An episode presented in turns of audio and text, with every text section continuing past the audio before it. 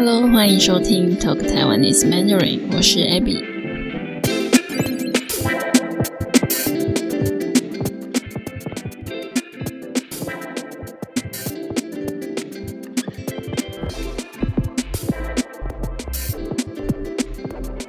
在节目的一开始，我来念一个听众给我的留言。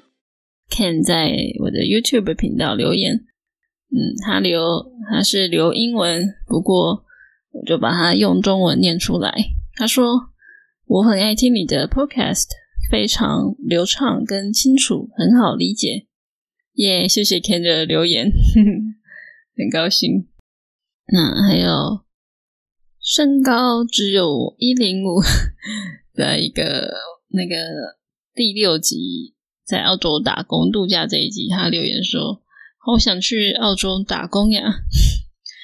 我发现我的我的 podcast 的听众有很多台湾人耶，我有一点惊讶，因为我从来没有收到台湾听众留言给我，或是写信给我，所以我没想到我有这么多台湾的听众。如果台湾的听众你现在在听这一集的话，欢迎你留言跟写信给我，嗯，你可以说说看为什么你听我的 podcast，我很想知道。我发现应该是蛮多人有在听那个第一集或是第六集，我去讲我去澳洲打工度假的事情。不管怎么样的，欢迎你们留言给我。好，大家最近心情好吗？大家最近过得还好吗？其实我最近的心情不太好。所以我想，那干脆这集就来聊聊心情不好的时候我会做什么吧。每个人都一定会有心情不好的时候，不管再怎么快乐、再怎么乐观的人，总是会有低潮的时候。我自己的话，要看让我心情不好的原因是什么，要看心情不好的原因是什么，我会我会怎么做。有时候我会让自己休息一下，我不会勉强自己一定要赶快让心情变好。毕竟我也是一个有情感跟有情绪的人类，我不是机器人或是一个木头，所以有负面情绪也是很正常的。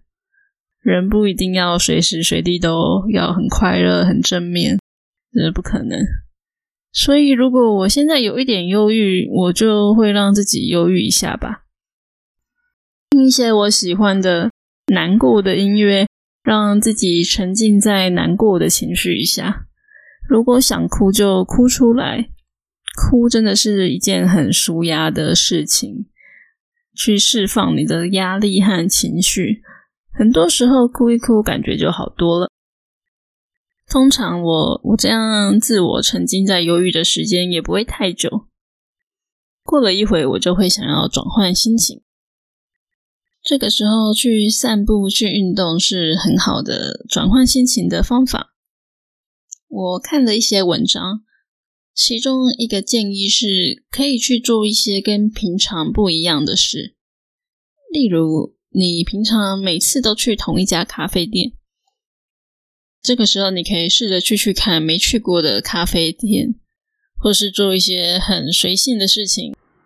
像我可能会忽然很想去一家很远的咖啡店，或是去看海。反正只要离开这个地方就好，去别的地方走走，去转换环境，也试着转换心情。像我这次就坐车坐了两个多小时去北海岸。因为我忽然很想看海，住在台湾的一个好处就是，你想去海边不需要太久的时间就能看到海。如果你想要爬山的话，也不用太久的时间就可以到有山的地方去爬山。心情不好的时候，去个小旅行，去接近大自然，让自己放松一下。那我自己有写日记的习惯。心情不好的时候写日记，可以抒发你的情绪和你的想法。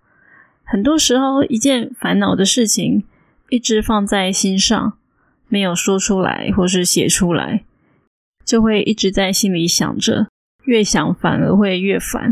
这个时候找个人说说话，和朋友见面，或是写写日记，都是很不错的方法。有时候写完感觉就好多了，也没那么烦恼或是难过了。还有，我也会趁这个时候看看电影。平常总会觉得要把握时间，很认真的学习、工作什么的。这个时候我就没有那个心情看书跟学习，我就会看看电影。有时候看电影就是暂时不要去想自己的事，这一两个小时就是在看别人的故事，投入别人的世界，也是转换心情的一种方式。最后，我想放一首歌，这个乐团是我最喜欢的台湾独立乐团。如果你是我的忠实听众的话，每一集都有听的话，我在第二集提过这个乐团，叫做一九七六。我当初就是听了他们的歌，开始喜欢上独立音乐跟另类摇滚。他们几乎每首歌我都很喜欢，所以很难决定要播哪一首歌。我今天想播的这首歌叫做《科学怪人的玫瑰》。这首歌的歌词蛮诗意的，就是 poetic。我很喜欢他们的主唱阿凯写的歌词，他的歌词有一种画面感。意思就是，我听他们的歌，能感受到这首歌在诉说的故事。我能感受到这些歌词呈现的画面。这样说会不会有点抽象或是复杂呢？没关系，反正你可以听听看。有兴趣的话，可以去看这首歌的歌词。谢谢一九七六，很爽快的答应我在节目上播他们的音乐，可以播我最喜欢的乐团的歌，我非常的高兴。听了可以留言告诉我你喜不喜欢这首歌哦，还有有任何的想法都欢迎留言给我。你可以告诉我你心情不好的时候会做什么呢？别忘了你可以去我的网站看文字稿，去我的 YouTube 频道、IG 追踪我，或是加入我的 Patreon 支持我制作更多的节目。喜欢我的节目的话，欢迎你在 Apple Podcast 帮我评分，给我鼓励。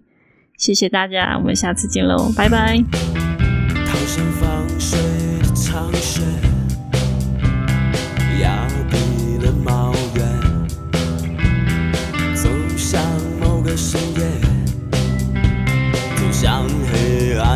暗宇宙，上帝的世界。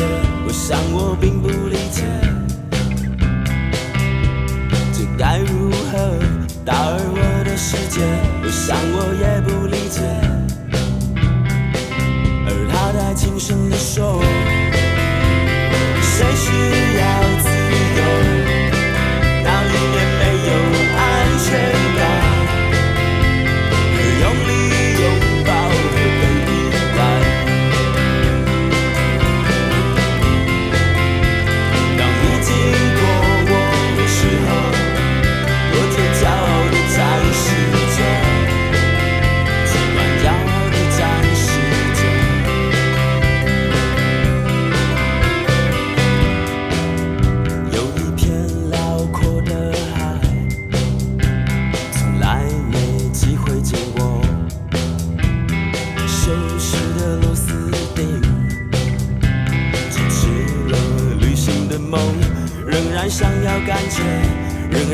是什么？仍想接纳信仰，仍然不是理解。而他轻声地说：谁是？